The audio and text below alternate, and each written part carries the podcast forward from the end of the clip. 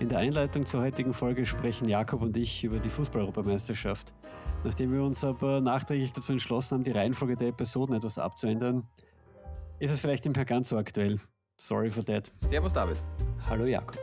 Fußball. Österreich steht im Achtelfinale und spielt am Samstag gegen Italien. Verlieren wir Haus hoch. Sehr klar, aber. Nein, weil ich ein grenzenloser Optimist bin, werden wir es ihnen zumindest schwer machen. Okay. wir bemühen uns. Wir werden uns, wir werden uns sehr bemühen. Ähm, jetzt haben wir äh, natürlich über, die, über den Lauf der Zeit äh, viele verschiedene Mannschaften gesehen, die für Österreich gespielt haben. Also Mannschaften im Sinne von Teamzusammenstellungen. Ja? Du kannst mir folgen. In so einem Team sind ja dem, im modernen Fußball, sind im Kader 23 Spieler. Ich wollte schon sagen SpielerInnen, aber es sind Spieler tatsächlich bei der, beim, beim Herrenfußball. Beim Frauenfußball sind es, glaube ich, auch 23 Spielerinnen, oder? Ich glaube, die Regeln sind dort überall gleich, was das anbelangt. Ähm, jetzt nimmt Österreich doch schon seit langer Zeit an, ähm, an vielen Spielen teil. Und es gibt den ÖFB, den Nationalen Verband, seit dem Jahr 1902. Jetzt ist meine Frage an dich. Wie viele Spieler haben seit 1902 im österreichischen Nationalteam gespielt? Großartig. Ich habe einfach absolut und fundamental keine Idee. Ich kann jetzt den Taschenrechner rauspacken und irgendwas rechnen. Ich habe keine Idee. Man muss dazu sagen, dass Fußball mich äh, tatsächlich nur bei Großveranstaltungen wirklich interessiert. Alles andere geht, geht an mir vorbei. Okay, fair enough. Hilft dir jetzt gerade aber trotzdem. Nein, hilft mir gar nichts, aber ähm, vielleicht erklärst du mir einfach auf. Naja, äh, versuchen wir, uns, versuchen uns dem Ganzen zu nähern. Also seit 1902 so ein Fußballspieler, wenn er irgendwie länger dabei ist, äh, hat vielleicht zehn Jahre im Nationalteam, manche haben auch nur einen Einsatz. Es gibt Spieler wie den Herrn Rudolf Wagner, der hat einen Einsatz gehabt in diesem Spiel. Es gibt dann aber andere wie einen Herrn Theodor Wagner, der hat 46 Spiele gehabt. Ähm, es gibt Roman Wallner, 2001 bis 2010, 29 Spiele. Ähm, und der, ähm, der, der Rekordhalter ist Andreas Herzog, 103 Spiele für das österreichische Nationalteam. So, Jedenfalls kommt so natürlich eine große Summe an Spielern zusammen, nämlich sind es über die Jahre 855 Spieler gewesen, die im österreichischen Nationalteam gespielt haben. Nicht einmal Weltmeister, ne? Ähm, nein, aber Dritter. Worauf ich aber eigentlich hinaus wollte, ist in so einem, äh, in so einem Fußballteam gibt es äh, ja verschiedene Rollen. Also da haben die, es gibt Verteidiger, es gibt Stürmer, es gibt Tormänner und Torfrauen, es gibt ähm, äh, MittelfeldspielerInnen, äh, es gibt äh, TrainerInnen, es gibt BetreuerInnen und so weiter. Ähm, und das ist eigentlich sehr ähnlich dazu, wie es in so einem Software-Team oder in einem Projektteam aussieht. Heute wollen wir ein bisschen über die Rollen in so einem Softwareentwicklungsteam sprechen, weil die Namen, die Bezeichnungen für diese Rollen in Gesprächen oft sehr inflationär genutzt werden und das Gegenüber, also sprich der Kunde, die Kundin dann oft gar nicht versteht, was macht denn die Person jetzt eigentlich da? Also ich sorge normalerweise dafür, gleich am ersten Tag in einem Projekt, dass ich als Admiral Commander angesprochen werde. Ja, also es passiert halt oft, dass man sagt, da musst du jetzt mit dem Architekten, Architektin reden oder mit dem Tech-Lead oder mit dem Team-Lead und so weiter und da wird mit Begriffen um sich geworfen, die vielleicht nicht so geläufig sind. Und damit wollen wir heute mal ein bisschen aufräumen. Genau, wir haben ähm, eine Liste zusammengestellt an, an den Rollen, die wir so besprechen wollen. Sollten da jetzt welche dabei sein, die ihr äh, äh, nicht dabei sein, die ihr, die ihr gerne wissen wollt, äh, schreibt uns ein Mail. Vielleicht machen wir irgendwann mal eine Folge 2 ähm, draus. Beziehungsweise unser Versprechen ist ja weiterhin, wir beantworten jedes E-Mail äh, an podcast.digi-what.com. Das schon einmal vorweg heute. Er kommt am Ende auch nochmal. Und ich würde vorschlagen, wir gehen durch die Liste einfach zackig durch, besprechen und gehen wir. 3, 2, 1, los. Softwarearchitektin, Architekt. Softwarearchitekt, Architektin. Na gut, gehen wir mal äh, von der Überlegung her aus, was bedeutet das? Ein Architekt, eine Architektin ist jemand, der etwas plant. Hm? Genau, also man, man, man kann das quasi doch äh, vergleichen mit jemandem, der äh, ein Haus plant. Ja? Oder jede Art von anderer Konstruktion. Cool, okay. Sprich, das ist jemand, der viele Entscheidungen treffen muss, oder? viele Entscheidungen treffen muss und vor allem das, das große Ganze im Blick halten muss. Ja. Also jetzt auf ein Haus umgelegt, der Architekt, die Architektin wird jetzt vielleicht nicht im Detail wissen, welcher Mörtel bei welcher Mauer genutzt werden soll, aber dass da eine Mauer hin soll. Dass da eine Mauer hin soll, welche Maße die haben soll, was die aushalten muss. Genau, das große Bild, der Big Picture quasi, ist die Aufgabe von der Softwarearchitektin, vom Softwarearchitekt. Trifft eine Softwarearchitektin auch ähm, Entscheidungen, wie welche Technologien eingesetzt werden? Ja, zumindest ähm, welche großen Technologien, also quasi wenn es um Kernelemente gibt, welche, welche Datenbanken, welche Kommunikationsmedien, welches, äh, welche Art von, von Serverinfrastruktur und so weiter. Also bei diesen Dingen ja, jetzt jedes einzelne, äh, jede einzelne Programmbibliothek, die am Ende irgendwo in einer, in einer Applikation landen, das jetzt nicht. Mhm, mhm, mhm. Das heißt, ähm, ich fasse das jetzt zusammen für mich. Eine Softwarearchitektin ist dafür verantwortlich, dass das Große und Ganze im technischen Bereich ähm, mit seiner Umgebung zusammenpasst und seinen Zweck erfüllt, oder? Gut geplant ist ähm, und die Rahmen, die technischen Rahmenbedingungen geschaffen sind, dass das Projektteam dann eigentlich die Aufgabenstellung gut umsetzen kann. Cool. Okay. Dann ist meine Frage, wir haben hier auf der Liste einen Tech-Lead stehen. Einen Tech-Lead. Äh, wie unterscheidet sich der von der Softwarearchitektin? Also wenn man den, den, den Technical Lead jetzt im Kontext von der Projektarbeit sieht, dann ist es äh, derjenige, diejenige, die die, nächst, die nächste Ebene der technischen Entscheidung mit dem Team gemeinsam trifft. Also sprich, eben welche Programmbibliotheken wollen wir einsetzen und wie wollen wir die Dinge dann im Detail ausarbeiten. Ja, der unterstützt oder sie unterstützt sein, das Team quasi dann bei, bei, diesen, bei diesem Feinschliff, bei diesen Kleinstdetails, die jetzt der Architekt, die Architektin nicht alle im Kopf haben kann. Heißt aber, also jetzt für mein Verständnis auch, eine Softwarearchitektin kann auch durchaus für mehrere Projekte zuständig sein, die vielleicht miteinander sogar zusammenhängen und zusammen äh, äh, zu tun haben, die aber mit unterschiedlichen Teams umgesetzt werden, oder? Hängt es natürlich von der Größe des Projektes ab, aber ja, durchaus sicher, klar. Und der Techlead hat, äh, die, die, hat außerhalb des, der Projektarbeit oder des Produktarbeitskontexts für mich ja noch die Aufgabe, das Team auch technisch an sich weiterzuentwickeln. Also sprich zu schauen, okay, äh, wo, äh, wo steht jemand in seinem technischen Know-how, wo, wo, soll er hin, wo soll sie hin und quasi auch diesen, diese, diesen Ausbildungsaspekt. Der kommt da noch ein bisschen dazu für mich. Ja, weil es ist einfach eine, eine, eine, Führungsrolle, eine, eine technische Führungsrolle eigentlich, oder? So kann man es so am, am ersten äh, beschreiben. Während der Architekt ist irgendwie so die technische Planungsrolle und der Tech Lead ist irgendwie die technische Führungsrolle. So ein bisschen der Software-Polier. Gut, dann gibt es auf jeder Baustelle einen, einen, einen, einen Auftraggeber, gibt einen, einen, einen Project Sponsor.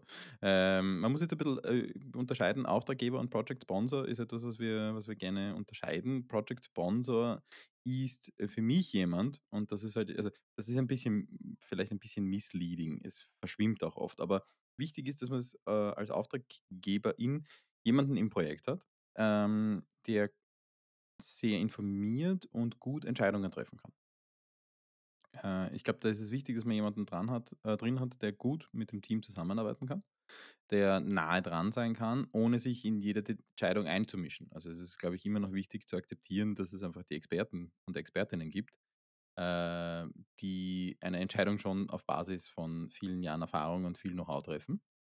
Äh, und dass es aber auch wichtig ist, dass es jemanden gibt, der dann schwierige Entscheidungen im organisatorischen Sinn, sei es jetzt budgetäre Entscheidungen, sei es jetzt Timing-Entscheidungen, äh, Rahmenbedingungen etc. treffen kann.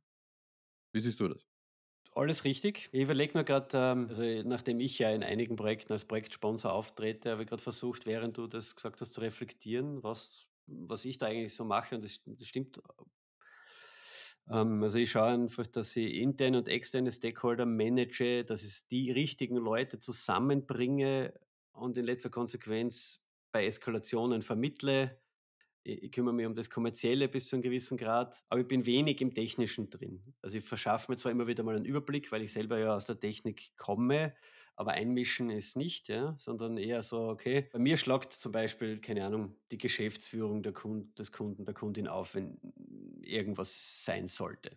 So ein bisschen der oder diejenige, der den Interessensausgleich zumindest einmal vorantreibt. Nicht vielleicht unbedingt jedes Mal schafft, Das ist vielleicht ein bisschen zu viel und zu weit, aber zumindest sich darum kümmert, dass er versucht wird, oder? Genau, würde ja ja. Also und und eben auch das Projektteam bis zu 'nem gewissen Grad vor dem Ganzen zu beschützen. Also, das klingt jetzt natürlich so, als wäre das nur negativ, aber das Projektteam soll sich ja auf das Inhaltliche konzentrieren können und nicht durch alles andere rumherum abgelenkt sein sozusagen, Das ist ein guter Punkt, den du da jetzt grade sagst, ja.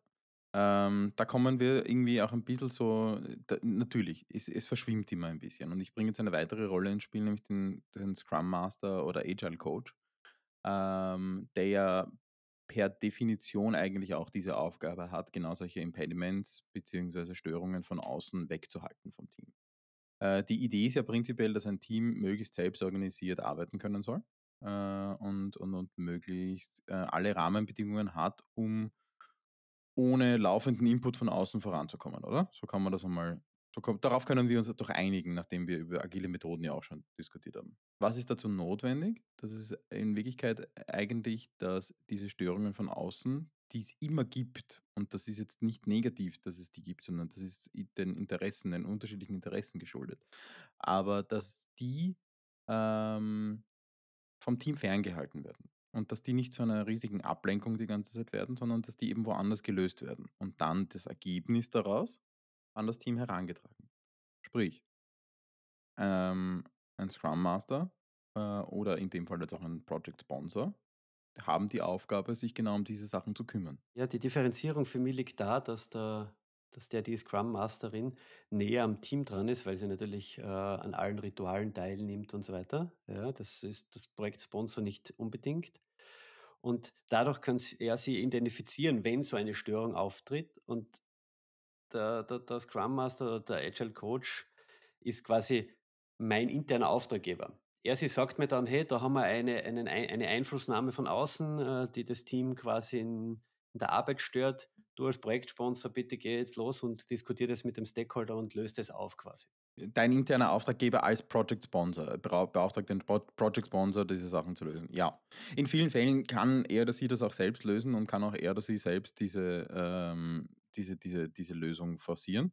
Das ist, wie gesagt, das verschwimmt. Das verschwimmt natürlich auch deswegen, weil nicht jede Projektgröße gibt jede Rolle als eigenständige Person her. Das muss man so auch sehen. Also, es wird dann so sein, dass, äh, es Projekte gibt, wo der Scrum Master, die Scrum Masterin als Projektsponsor und Scrum Masterin auftritt, weil sie das alles auch selber macht. Es ist dann mehr vielleicht als Aufgaben oder so zu bezeichnen dann. Ich glaube, ein ganz wichtiger Punkt ist ganz generell ein Scrum Master, Agile Coach braucht massiv tiefes und sehr breites Methodenwissen muss das anwenden können und muss das auch, äh, kommunizieren können. Während aus meiner Sicht ein Project Sponsor eher die kommunikativen Skills mit den verschiedenen Stakeholdern braucht, ähm, um gegebenenfalls Konflikte zu lösen. Die also auf Konflikte Interessenskonflikte zu lösen. Jetzt kommen wir aber eh schon auch dann in den nächsten Punkt, nämlich kommunikative Skills, äh, Product Owner, Project Manager. Da würde mich jetzt also, das ist ja das ist ja so wirklich meine Ecke jetzt, aber deswegen halte ich mich jetzt mal kurz zurück und frage mal dich, wie du das siehst, weil das würde mich sehr interessieren. Okay. Es ist immer schwierig, ja, es äh, das das, ähm, auch ordentlich, äh, zu beschreiben. Super. Ich sage ich sage, es ist meine Ecke und du fängst an mit: „Das ist immer schwierig.“ Weil wir weil wir und das ist klar, wir sind im Projektgeschäft, ja? Ähm, deswegen ist der Name Product Owner schon 'n bisschen misleading in Wahrheit für uns immer. Das war das habe ich gemeint mit schwierig. Also, einmal um's einmal klar festzuhalten ist, inhaltliche Verantwortung für die Umsetzung liegt dort. Ja, nicht nur. Vielleicht kurz zum Begriff. Was was sich für mich irgendwie 'n bisschen eingebürgert hat, ist nicht Product Owner zu sagen, sondern Project Owner zu sagen. Na ja, das ist die unheilige Verheiratung der beiden Begriffe, ne? Genau, das ist so ein bisschen dieses nicht dieses altmodische, unter Anführungszeichen, Projektleiter, Projektmanager und auch nicht dieses ganz, ähm, Produktgetriebene aus der Produktentwicklung, Product Owner. Letztendlich kommt aber auch bei 'nem Projekt meistens ein Produkt heraus. Dementsprechend, ähm, ist auch die Überlegung zu sagen, es ist ein Product Owner, äh, nicht ganz verkehrt. Das Problem ist oder Anführ unter Anführungszeichen das Problem ist, dass man in der Produktentwicklung, äh, meist mit, ähm mit mit weniger Constraints arbeitet, die die die die also, mit weniger Einschränkungen arbeitet, die, ähm die beachtet werden müssen. Aber letztendlich der Projektmanager, die Projektmanagerin hat zur Aufgabe die inhaltliche Verantwortung zu übernehmen und die organisatorische Verantwortung zu übernehmen. Und jetzt da mit ist jetzt nicht gemeint notwendigerweise für das Team, sondern für das Projekt. Sprich, er oder sie ist dafür verantwortlich, dass ähm, klar und deutlich kommuniziert wird. Ähm, er oder sie ist nicht dafür verantwortlich, dass keine Fehler passieren in einem, in einem Projekt. Das passiert immer. Äh, aber er oder sie ist dafür verantwortlich, dass ähm, dabei klar und deutlich kommuniziert wird, was das Problem ist, wie es gelöst werden könnte oder was zumindest Möglichkeiten sind, wie man zu einer Lösung kommt, äh, was das für Auswirkungen hat und dann dementsprechend auch ähm, dafür zu sorgen, dass das allen Beteiligten bewusst ist, dass die Auswirkungen davon klar sind, dass, was weiß ich, Folgen daraus abgeschätzt werden oder, oder eben gemacht also äh, klar gemacht werden. Und für mich geht es auch darum, dass ähm, der Kunde, die Kundin, wenn wir jetzt im Projektkontext eben sind, so gut verstanden wird, dass auch Entscheidungen im Sinne des Kunden, der Kundin getroffen werden, weil es einfach unmöglich ist, also das ist ja kein, kein, kein effektives Arbeiten, wirklich alles abzufragen. Das passiert vielleicht am Anfang eines Projektes, wo man noch, wo man noch gut, also wo man sich noch kennenlernen muss, aber nimmt dann immer stärker ab, weil eben die Project Ownerin, der Project Owner immer mehr versteht, wie das Geschäft läuft beim Kunden, bei der Kundin und so weiter und so fort und dementsprechend Entscheidungen treffen kann. Da bist du jetzt genau richtig unterwegs. Ähm, ein PO ist auch Hauptansprechpartner für, ähm, für, für, für die Kundin. Das ist wirklich der Hauptkontakt. Da werden ganz viele Sachen natürlich abgeklärt. Du hast das jetzt sehr schön gesagt, es ist in, nach einer Kennenlernphase, ist es so, dass äh, der oder die PO äh, Entscheidungen im Projekt trifft, im Sinne des Kunden, im Sinne des Projekts, im Sinne des Vorankommens und dass dazu natürlich wahnsinnig viele Informationen von uns herum notwendig sind. Und je besser der Informationsfluss ist, auch hier wiederum, desto besser können diese Entscheidungen sein. Abgesehen von dem klassischen Projektmanagement, Projektpläne machen, Zeitpläne machen etc. Äh, Budget ist, glaube ich, auch noch ein wichtiger äh, Punkt. Das ist durchaus auch bei, bei, bei, bei äh, POs anzuordnen oder anzusiedeln, äh, den Blick darauf zu haben. Ähm, da ist einfach wirklich, da, da, da laufen die Stränge zusammen. Aber weil du gerade Budget gesagt hast, ähm, da dockt für mich dann eine andere Rolle an, ein wenig, das PMO, das Project Management Office oder der Monetization Master, wie wir es genannt haben, damit es nicht so fad klingt. Ja. Give me all your money. Also ist, der ist, äh, die, die Rolle ist bei uns dafür verantwortlich, äh, dem der oder die PO quasi mit den ganzen Zahlen zu versorgen. Auch. Cool, ihr habt das ausge also ihr habt quasi sowas wie ein, ein, ein Projektcontrolling auf, also wirklich PMO, ja. Ja, genau, also weil, weil äh, jetzt da äh, hast du e einiges aufgezählt, was ein PO, eine PO alles können und machen muss. Und wenn ich mir vorstelle, sie müsste dann noch in den Projekt, äh, Projekten dann auch noch quasi Zeiterfassungen auswerten und so weiter, weil wir sind halt, es ist sehr viel äh, und das ist quasi ähm, bei uns im PMO angesiedelt. Alle Zahlen werden aufbereitet und ähm, teilautomatisiert und dann kann der PO quasi mit dem ausgewerteten Ergebnis arbeiten. Cool, schön, dass ihr das ausgelagert habt. Das hilft natürlich bei der, bei der täglichen Arbeit massiv, ja. Also das hängt halt auch stark von der Größe ab, aber ja. Mhm. Wir das macht, macht äh, bei uns natürlich jetzt für alle Projekte eine Person, ja, weil so viel sind wir auch nicht. Aber gleichzeitig sind das auch die Zahlen, die ich dann nehme als Projektsponsor, weil ich schreibe zum Beispiel die Rechnung. Und dann habe ich schon alles vorbereitet. Und das ist recht praktisch, weil da muss nicht jeder Einzelne alles auswerten. Aber das ist, ich glaube, etwas, das es gegebenenfalls andere, äh, woanders auch gibt. Das ist jetzt, glaube ich, nicht so Softwareentwicklungsspezifisch. Ich glaube, das wenigste davon ist wirklich Softwareentwicklungsspezifisch. Vorher, wie wir quasi durch die Teamrollen durchgegangen sind, haben wir den Teamlead ein bisschen auslassen. Das ist jetzt vielleicht auch eine Rolle, die jetzt nicht so speziell ist, aber sie wird halt manchmal äh, in, in IT-Unternehmen auch Lead Developer oder so ähnlich genannt. Es gibt mehrere Bezeichnungen. Wenn wir sagen, dass der Tech-Lead quasi für die technische Entwicklung und die technische Führung des Teams verantwortlich ist, ist die Person quasi für die organisatorische Führung verantwortlich. Urlaubsplanungen, keine Ahnung, äh, Gehaltsverhandlungen und so weiter und so fort, Ressourcenplanung und so weiter. Ja. Dann haben wir noch zwei Rollen, die ganz essentiell sind, nämlich die verschiedenste, das ganze Couleur an Entwickler, Entwicklerinnen, das es so gibt. Da hört man dann Begriffe wie Senior Dev, Principal Dev, wie auch immer, ja am Ende des Tages Entwicklerin. Also die haben verschiedenste Präfixes. Das kann, man, das kann man auf jeden Fall sagen. Es gibt äh, Senior Developer, Junior Developer, Principal Developer, äh, Lead Developer, es gibt Datenbank Developer, Backend Developer, Frontend Developer Und so weiter. Es gibt ganz, ganz, ganz, ganz, ganz viele verschiedene. In Wirklichkeit haben sie alles alle, äh, ein paar Sachen gemeinsam. Es wird Software entwickelt. Wir haben noch eine wichtige Rolle vergessen, ja, die darf man nicht, äh, quasi unterschätzen. Tester, Testerin. Richtig, äh, Qualitätssicherung. Eine eine eine durchaus schwierige Rolle, ähm, eine, die oft unterschätzt wird, eine, die oft, ähm, auch irgendwie, finde ich, ein bisschen stiefkindlich behandelt wird, wo ich mir jedes Mal denke, eigentlich ist es total schade darum.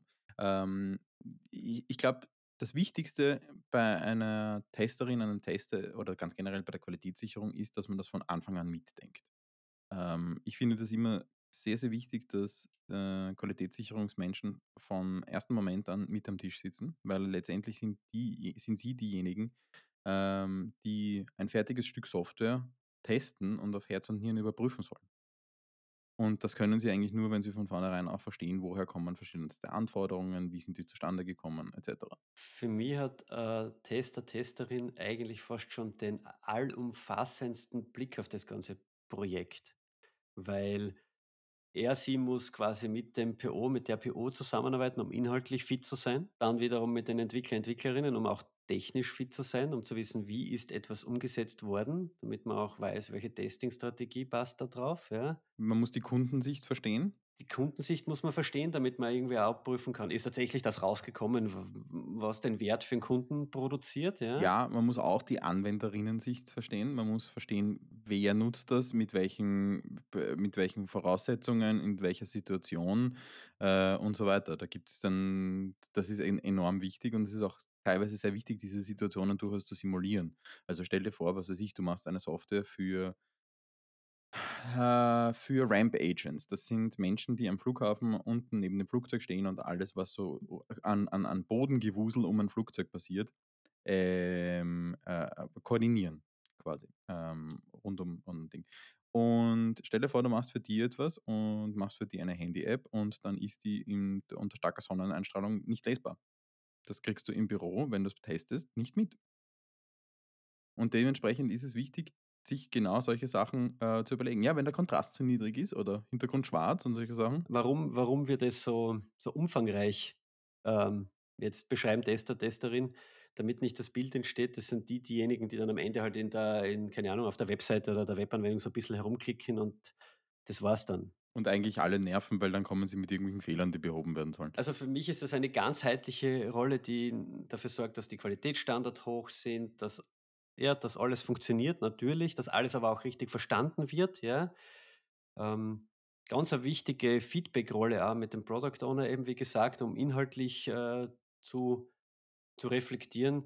Ich habe das schon 'n paarmal erlebt, dass, äh, dann der Tester, die Testerin gesagt hat: „Du du musst das und das bitte anders bisschen besser beschreiben. Ich verstehe das hinten raus nicht, was da gemeint ist“, ja. Und das dauert das gibt's dann zwei dreimal und auf einmal werden die Storys auch viel besser, also die Beschreibung des zu des des Zu-Tuenden, ja. Da kommen wir aber jetzt da kommen wir schon in einen Bereich, der den ich natürlich gleich angrenzen äh, ähm, den wir da gleich dazu nehmen könnten, Requirements Engineers. Ja, ich meine, das ist also bei uns zum Beispiel macht das keine getrennte Person. Das ist auch Aufgabe beim Project Owner, ja. Genau, ist oft beim PO angesiedelt.